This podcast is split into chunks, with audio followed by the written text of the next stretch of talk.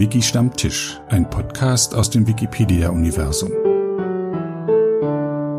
Hallo und herzlich willkommen zu einer neuen Episode von Wiki Stammtisch. Heute ähm, in Berlin, in den Räumen des Tagesspiegel am Askanischen Platz bei der Wikidatacon. Gerade wird Geburtstag gefeiert, mal wieder. Wird immer ausführlich gefeiert bei Wikidata. Und ich habe mir vom Flur geklaut den Karl. Stell dich doch mal vor. Hallo, ich bin Karl.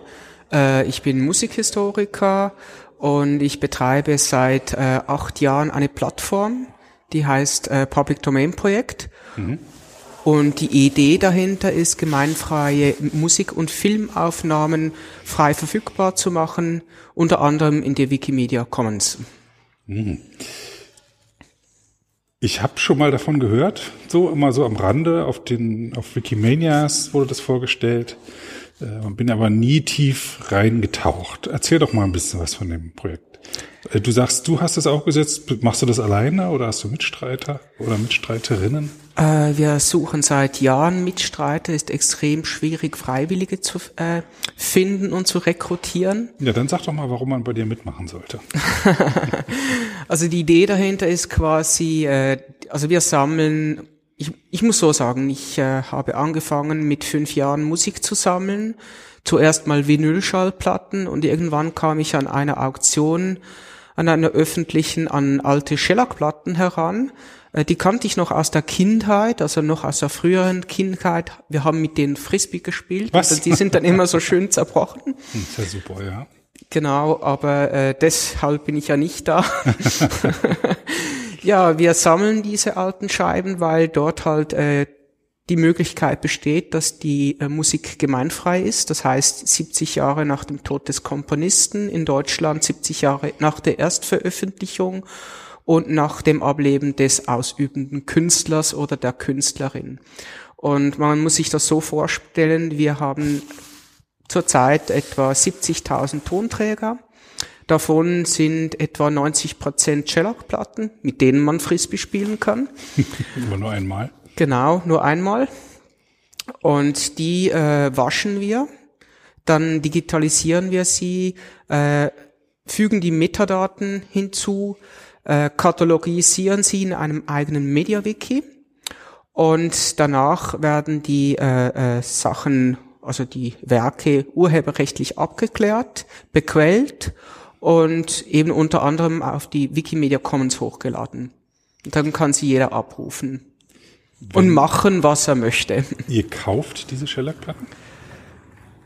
Ich muss so sagen, unsere Mittel reichen nicht, äh, um die Shellac-Platten äh, zu kaufen. Wir sind froh, wenn sie uns geschenkt werden. Hm. Man muss sich so vorstellen, wir sind wirklich eine arme äh, Institution geworden. Wir hatten das Problem, wir waren äh, vier Jahre in der ETH in Zürich beheimatet und wurden da von Raum eine, zu Raum äh, verschoben. Eine Universität oder? Äh, ist die Technische Hochschule. Ach, Technische Hochschule. Mhm. Und wegen eben dieser Umzugspolitik ging unser ganzes Stiftungskapital drauf und wir leben zurzeit von, ich darf es fast nicht erwähnen, von 200 Euro pro Monat. Mhm. Und das reicht definitiv nicht, um irgendwas zu kaufen. Wir haben Sponsoren, kleine Sponsoren. Einer beispielsweise finanziert den Lagerraum. Dann haben wir die Zürcher Hochschule der Künste, den ich jetzt hier gerne danken möchte, mhm. wenn Sie es dann hörten. Äh, sie stellen uns einen Serverraum zur Verfügung, eine Rackspace. Wir haben eigene Server. Ja, und da wird die, haben wir 6 Terabyte äh, Datastream, also recht schnell. Und da kann man schon was machen. Mhm. Ihr seid, äh, ihr habt euch an der ETH gegründet? Nee. Nee. Äh, wir haben uns 2009 gegründet, damals mit einem Freund, der er ist Urheberrechtsspezialist, er ist Jurist. Also du und ein anderer, ihr habt das gegründet. Genau, genau. Und es stammt eigentlich äh, alles aus meiner Sammlung. Ich hatte äh, in Berlin äh, von 2001 bis 2003 ein Internetradio, damals ein DJ-Radio und hatte testweise mal eben diese gemeinfreie Musik hochgeladen, klassische Musik. Und das DJ-Radio ging immer schlechter, weil immer mehr Internetradios auf das Netz strömten. Aber die gemeinfreie Musik, äh, da hatten wir plötzlich in einem Monat über 100.000 Zuhörer. Mhm. Und dann entstand eben die Idee, ein Internetradio für gemeinfreie Musik zu machen. Das gab es dann bis 2008. Mhm. Also das heißt, es gibt's jetzt noch, aber halt nur noch in kleinem Umfall, weil ich nicht mehr die Möglichkeit habe, zu, so viel Zeit zu investieren. Mhm. Und aus diesem äh, Radioprojekt ist dann im 2009 das Public Domain Projekt entstanden. Und dann ging es, äh, könnte man so sagen, ratzefatze schnell vorwärts. Mhm. Das heißt, ihr müsstet auch die Platten gar nicht kaufen. Es würde reichen, wenn die euch geliehen würden und ihr würdet die ja. dann digitalisieren. Ja, das ist möglich. Wir würden die beispielsweise gratis waschen, mhm. äh, würden die gerne dann digitalisieren und wir könnten die auch wieder zurückgeben an den entsprechenden. Wie wäscht genau. man eine Schallplatte? Dafür hat man eine Plattenwaschmaschine. Eine Plattenwaschmaschine? ja. Mhm. Wie stelle ich mir das vor? Es sieht aus wie ein Plattenspieler und dann gibt es einen Sprüharm äh, da kann man die äh, Flüssigkeit, also muss so sagen, bei den Schellackplatten, die sind meistens ziemlich schmutzig. Äh, da äh, kommt eine leicht säurehaltige Flüssigkeit drauf, allerdings eine, die den Shellac nicht angreifen kann. Man kann die Flüssigkeit nicht bei den Vinylplatten verwenden, sonst lösen sich die Rillen auf mhm. mit der Zeit. Und da muss man sich so vorstellen, das wirkt dann ein, ja. der Schmutz äh, bindet sich mit dieser Säure und dann hat es einen Saugarm, eine Vakuumpumpe und die zieht das ab. Man, es gibt im Internet Plattenwaschmaschinen so von Okinoki, die sind extrem laut, die haben einen Saug, Saug, äh, Saugstaubermotor. Und das wäre jetzt in unserem Büro nicht möglich. Das mhm. würde alle Leute in die, schlagartig in die Flucht treiben. Mhm. Und deswegen haben wir eine Vakuumpumpe, also ein System von KNF drin. Und das ist die gleiche Pumpe, die auch eine Dent Dentalhygienikerin hat. Eine Dentalhygienikerin, das heißt, ja. man kann die Füllungen Mund raussaugen oder ah, das Blut, okay. wenn man die Zähne nicht so fleißig geputzt hat. also kein Eigenbau, sondern auch wirklich gekauft, diese Maschine. Genau. Und vielleicht sollten wir kurz erklären, was Shellac ist und was Vinyl ist. Ich glaube, wir haben Zuhörer, die noch nicht mal genau mehr wissen, was eine CD ist. Oder eine Kompaktkassette. Ja. Also Shellac ist äh, meines Wissens ein, ein Harzprodukt und äh, äh, es stammt von Blattläusen. Es ist eine Ausscheidung, eine zuckerhaltige Lösung. Mhm. Und die wurde gebunden, also wenn es jemand besser weiß. Steht in der Wikipedia. Ja, steht in der Wikipedia. Ich, Aber kurz gesagt, war es ein Naturprodukt quasi. Genau. Vorging, was jetzt als, dann als mit Plastik ersetzt wurde, aber es wurde für alles Mögliche verwendet.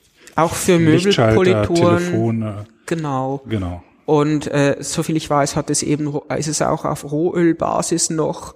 Also nach heutigen Umweltschutzauflagen könnte man das gar nicht mehr äh, herstellen und ja. verkaufen. Jedenfalls wurde es eben als Grundstück Stoff für Schallplatten benutzt. Mhm. Wurden auch gepresst, nehme ich an. Die wurden gepresst, ja. Ja, genau. Ähm, dann ist man aber, als dann das Vinyl aufkam, was ein Erdölprodukt ist, schnell umgeschwenkt, weil eben, wie du schon sagst, Shellac sehr leicht bricht, während Vinyl relativ flexibel ist. Genau.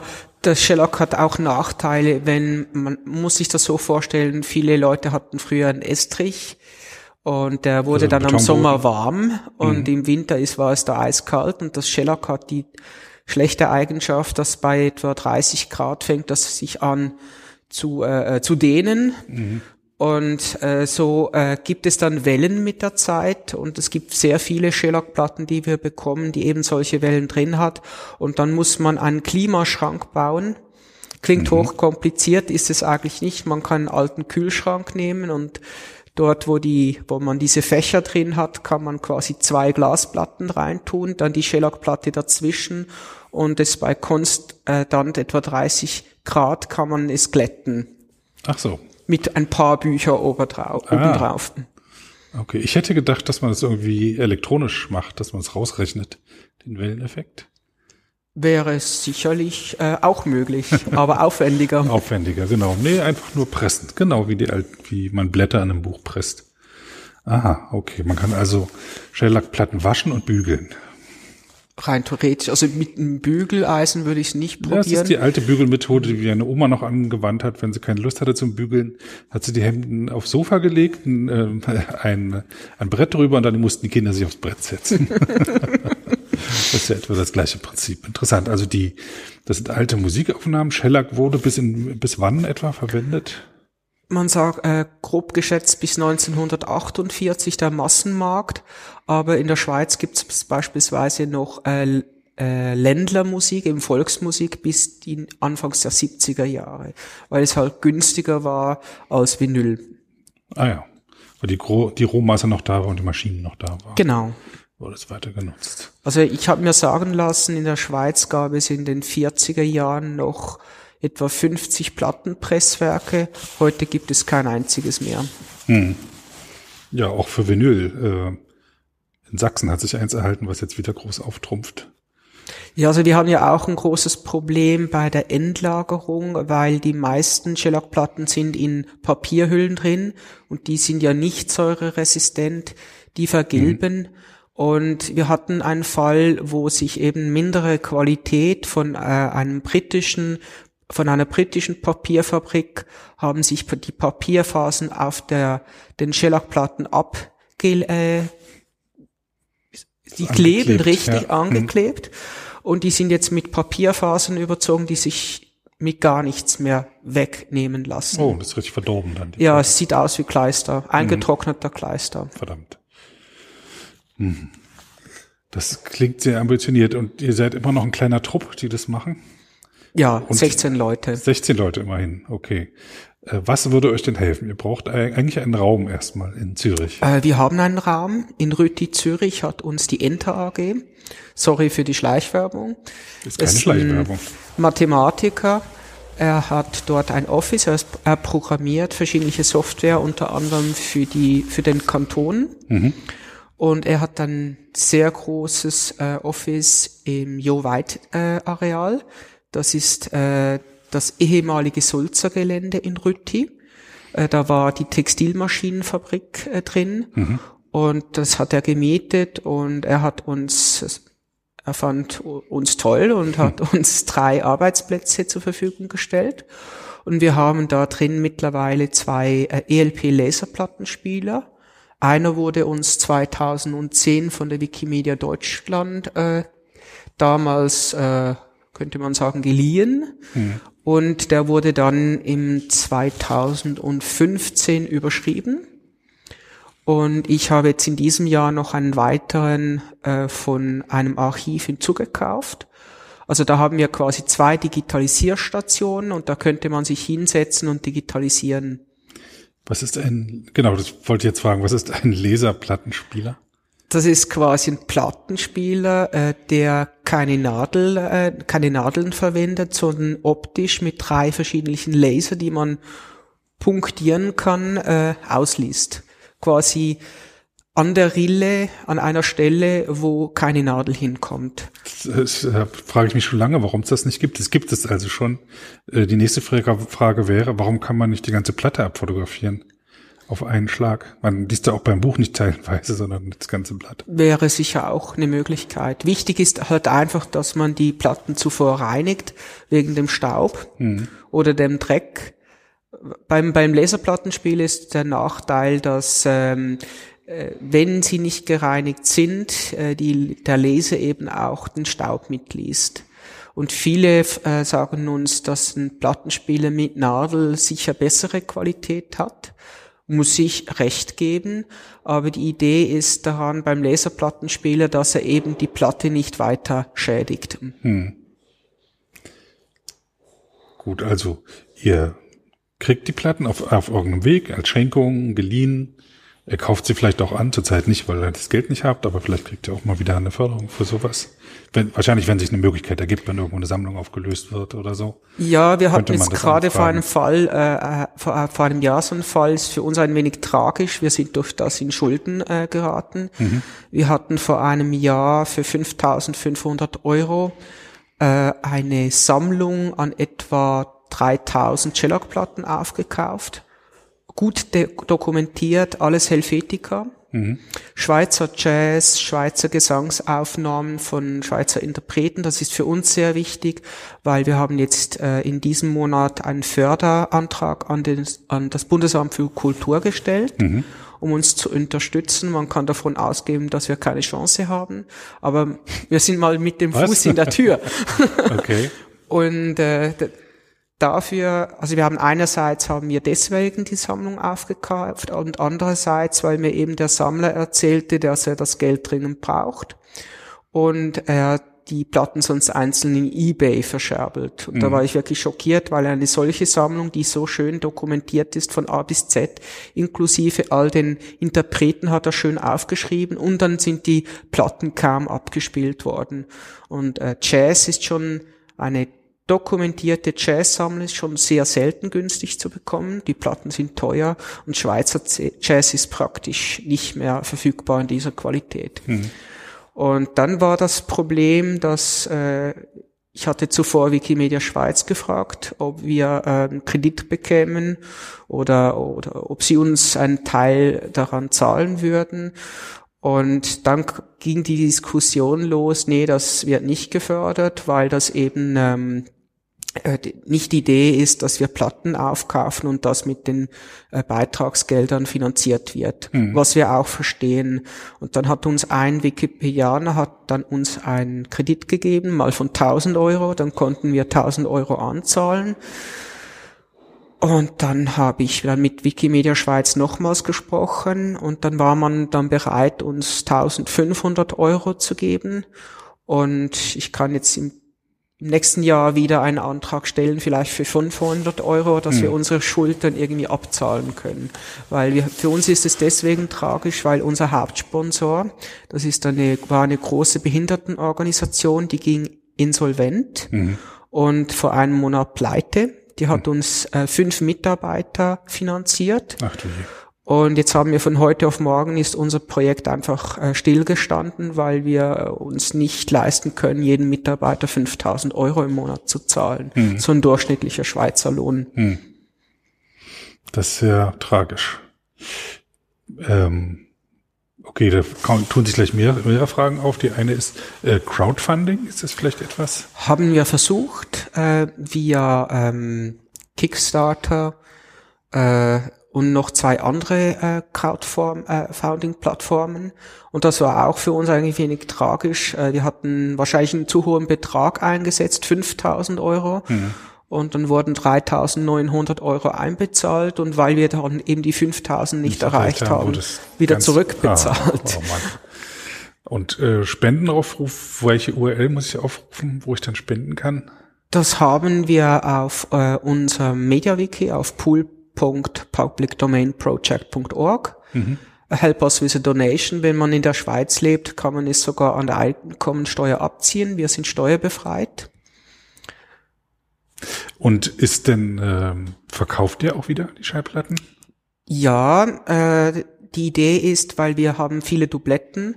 Wir haben ausgerechnet, es sind rund zehn Prozent Dubletten. Mhm. Jetzt ist die Idee, dass wir eben, darum habe ich dann dem Bund auch einen Antrag gestellt. Wir möchten gerne alles inventarisieren. Wir haben äh, uns von Memoriaf beraten lassen äh, im 2015. Da, ist das, das ist eine, eine ähm, auch eine, äh, ein Verein, der sich für das audiovisuelle Kulturgut in der Schweiz einsetzt, für die Zugänglichmachung. Und wir haben die gefragt äh, wegen den äh, Sicherungsmaßnahmen, konservatorischen, ich kon, ja doch, konservatorischen mhm. Sicherungsmaßnahmen für unsere Wachswalzensammlung. Wir haben rund 2000 Wachswalzen, davon sind einige hundert von den ganz frühen Bienenwachsaufnahmen. Bienenwachs? Wachs, Bienenwachs, ja. Die sind ganz hell beige. Das, aber das hält doch irgendwie gar nicht, oder? Ja, die haben den Nachteil, dass die äh, sehr schnell schimmeln, wenn sie der Feuchtigkeit ausgesetzt sind. Mhm. Und da sind die frühesten Aufnahmen sind etwa von 1879. Mhm. Das heißt, ihr wollt euch nicht von den Platten an sich trennen. Also von Dubletten würdet ihr euch trennen, aber sonst ist schon noch ein Ziel, das auch die Sammlungen aufzubauen. Ja, also mein Sammlungsschwerpunkt früher waren Raritäten. Äh, ein Musiker hat mir gesagt, es sei schon untertrieben, das zu sagen, weil, also ich habe jetzt nicht gedacht, dass das jetzt besonders wertvoll ist. Er hat mir dann mich eines Besseren äh, belehrt. Ich hatte äh, vor 20 Jahren etwa eine Sammlung an Ankerplatten aufgekauft. Die sind ist das? heute ziemlich äh, begehrt. Das ist ein altes, ich weiß es nicht mehr, ob es ein niederländisches oder ein deutsches Label ist. Die sind bekannt mit dem Engel. So ein Engel, der Harfe spielt. Das sagt mir nichts. Hm? Äh, diese Platten sind sehr selten und die erzielen Höchstpreise in eBay. Ja, dann verkauft doch, dann könnt ihr euch doch weiter finanzieren. Aber dann haben wir die Platten nicht Warum? mehr. Ihr habt sie doch digitalisiert. Noch nicht, noch nicht. Die Ach haben so. wir noch nicht digitalisiert. Aber- Dann haben, ich habe noch Hartgummiplatten von Emil Berliner. Hm. Die sind besonders wertvoll, weil die sind teilweise nur ein Stück hergestellt Hm. worden. Zwischen 1893 und 94. Also würde euch Digitalisierung auch helfen, weil ihr dann verkaufen könntet, um zu finanzieren. Nein, eigentlich verkaufen möchten wir nur die Dubletten. Ja. Weil äh, als Archiv ist es sehr wichtig, dass man eben äh, physikal, physikalisch den Tonträger erhält und behält. Es geht, geht nichts übers Original. Natürlich nicht, nein. Das heißt, wenn ihr, wenn ihr jemand ähm, zuhört oder davon erfährt ähm, und die Idee toll findet, was könnte der bei euch tun? Was würde da konkret, wie würde die Hilfe aussehen? Es gibt verschiedene Möglichkeiten, wie man uns helfen kann. Also eben wir brauchen Leute einerseits die Platten waschen, digitalisieren, Metadaten ergänzen, die äh, Platten katalogisieren, die Platten fotografieren, äh, die Urheberrechte heraussuchen, mit Wikipedia verlinken. Also die, die Arbeit hört nicht auf. Also man könnte direkt im Media, MediaWiki von euch schon helfen, indem man dort editiert. Ja, und wir haben auch die Möglichkeit, ein Gerät auszuleihen und dann könnte man das auch zu Hause machen. Das heißt, ähm, ihr würdet per Post oder per Transporteur einen, diesen Laser-Dingsbums, nee, irgendwas schicken. Ich würde dann einen guten Plattenspieler senden mit einem Nadelset, dass man das eben auch zu Hause äh, digitalisieren kann. Und dann legt man da die, die, die sind dann schon gereinigt, die Schallplatten, die du schickst, oder würdest du die Waschmaschine mitschicken, oder ist die Idee? Es wäre möglich, eine Waschmaschine zu senden, weil mittlerweile haben wir drei, nein, vier Stück. Wir haben, ähm, ich habe mit dem Laserplattenspieler, den ich in diesem Jahr gekauft habe, eine Geschenk bekommen, eine Keys Monks. Das erste Modell aus den 60er Jahren, aber das läuft. Äh, der Hersteller der Pumpe war so nett, äh, alle Plattenwaschmaschinen zu äh, warten, also die Pumpen neu einzustellen zum seinem Selbstkostenpreis. Also ich habe für 300 Euro jetzt drei komplett revidierte Plattenwaschmaschinen. Also gibt es wirklich verschiedene Möglichkeiten. Man kann sich eine Waschmaschine schicken lassen und Schallplatten und die waschen. Genau, Aber das, wie lange dauert das, so eine Platte zu waschen? äh, pro Seite etwa drei Minuten. Muss man dabei sitzen? Ja, es wäre von Vorteil. Gut, also kriege ich dann halt einen Stapel Platten und wasche die. Genau. Wenn ich nicht in Zürich wohne, wo ich an euer Büro kommen könnte, wäre das auch anderswo möglich, aber dann müsste man halt mit der Post schicken irgendwie und das Oder Schellack man würde mag- mit dem. Auto zu dir Ah, fahren. okay, okay. Jetzt von Berlin aus wäre es schon schwierig dann vermutlich. Da ist der Weg dann zu weit. Ja, wäre ein kleines Problem. Also Vielleicht mit dem Fahrrad. Schweiz, Österreich, Süddeutschland dann eher angesprochen. Genau. Oder äh, Norditalien. Das, oder wo auch immer. Das ist so jetzt auf Deutsch, aber das wäre ein, dann äh, waschen die, und digitalisieren. Das sind die beiden, wo man dann richtig mechanisch mit den Platten dann Genau. in Kontakt kommt. Oder man arbeitet im Wiki mit. Das könnte man sich anschauen. Die Links werde ich in die, äh, die, die äh, auf die Seite packen, die diese Episode begleitet. Wie heißt es? Show Notes heißt es. Okay, toll. Ähm, oder man spendet Geld, ganz profan, was aber sehr helfen würde. Also, dass die bei der Katalogisierung kann man sehr gerne helfen, weil eben wir hatten bis jetzt äh, Behinderte, die die Arbeit machen, Autisten. Ich war eigentlich sehr zufrieden. Das Einzige ist halt bei den Autisten, dass sie sie arbeiten wie eine Maschine. Und dann sind halt viele Sachen sind wieder vergessen gegangen, wo, auf was sie achten sollten. Und es hat viele Fehler drin. Mhm. Und ich wäre schon sehr froh, Leute zu finden, die Interesse hätten, die Artikel zu korrigieren. Ist ganz einfach. Man geht auf die Wikipedia oder auf IMSLP, schaut, wie das Werk richtig geschrieben ist. Und dann kann man die Daten so auf unserem MediaWiki mit einem, mit einem Formular korrigieren. Mhm. Äh, mein, ich muss noch erwähnen, mein Projektpartner äh, Christoph, er hat eine Masterthesis äh, verfasst, also mhm. so eine Masterarbeit, und die geht zum Thema ähm, digitale Langzeitarchivierung und er hat eben neue Formulare entwickelt und mit denen arbeiten wir, mit der kann kann man Kinder leicht äh, die Artikel korrigieren und sie dann mit Music Brains und Wikipedia verlinken. Mhm. Ähm, Gibt es auch, machst du Workshops, wo du den Leuten zeigen würdest, wie das geht? Wäre äh, durchaus denkbar. Durchaus denkbar.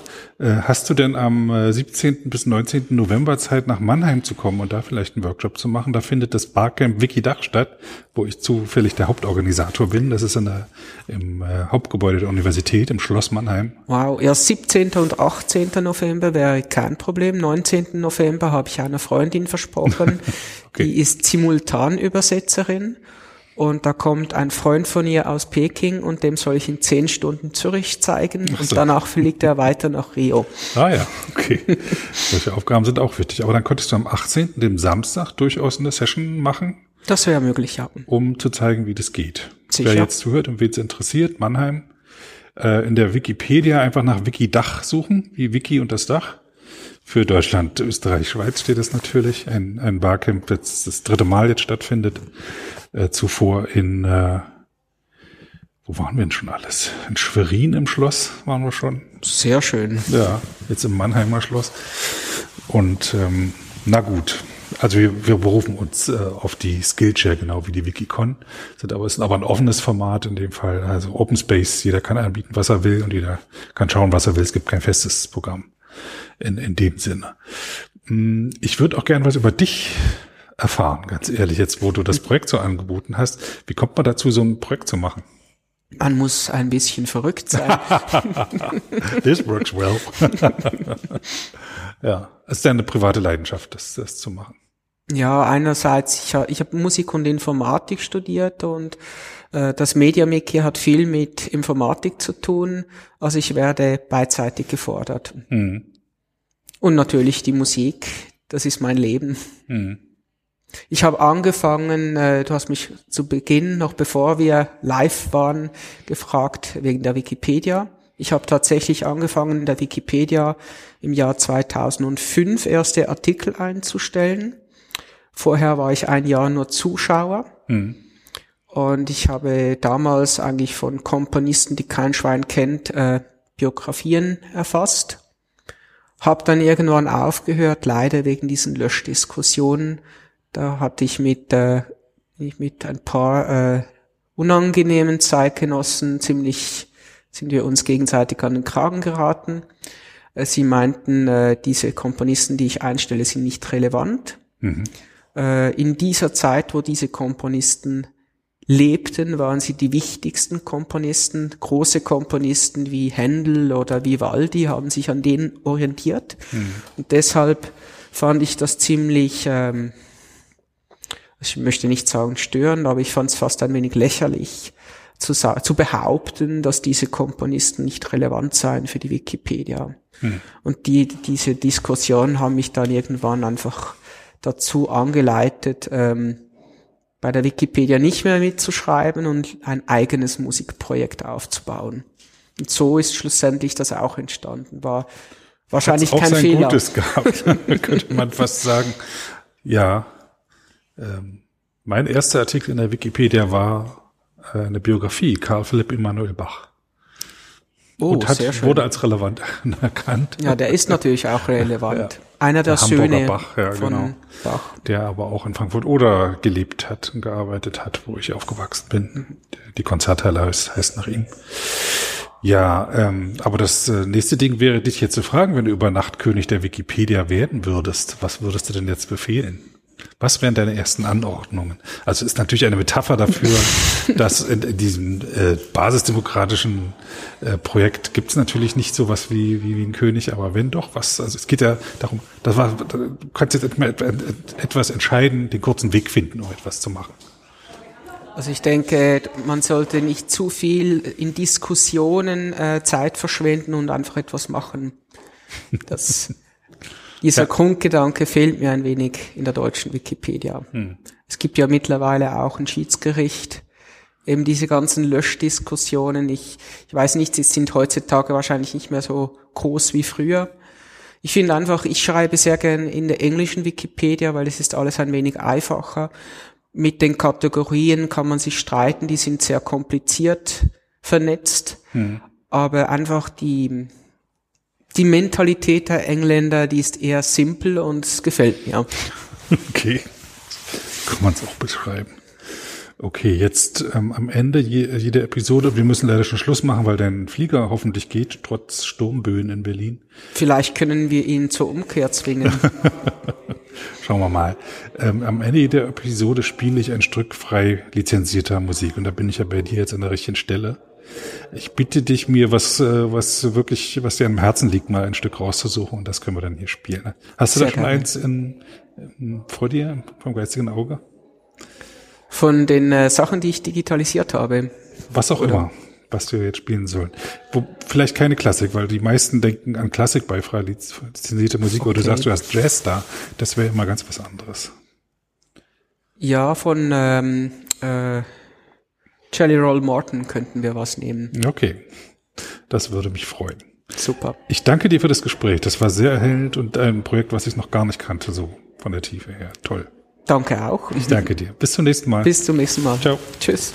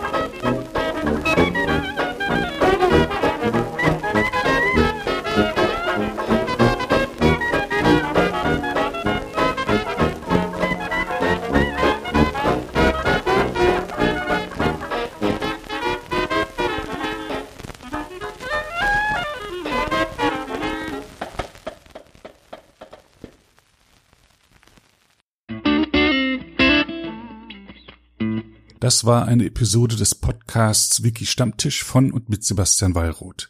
Die Episode steht unter der Lizenz Creative Commons Namensnennung 4.0, abgekürzt CC by 4.0. Diese Lizenz erlaubt Ihnen erstens, die Episode zu teilen, also das Material in jedwedem Format oder Medium zu vervielfältigen und weiter zu verbreiten. Zweitens dürfen Sie die Episode bearbeiten, also das Material remixen, verändern und darauf aufbauen, und zwar für beliebige Zwecke, sogar kommerzielle.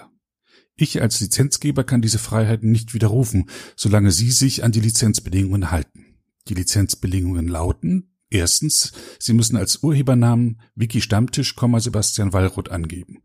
Zweitens, Sie müssen die Lizenz CC BY 4.0 angeben. Drittens müssen Sie, wenn möglich, einen Link zur Lizenz beifügen. Viertens müssen Sie angeben, ob Änderungen vorgenommen wurden. Fünftens dürfen Sie diese Angaben in jeder angemessenen Art und Weise machen, allerdings nicht so, dass der Eindruck entsteht, dass ich als Lizenzgeber gerade Sie oder Ihre Nutzung besonders unterstützte. Zuletzt dürfen Sie sechstens keine zusätzlichen Klauseln oder technischen Verfahren einsetzen, die anderen rechtlich irgendetwas untersagen, was diese Lizenz erlaubt.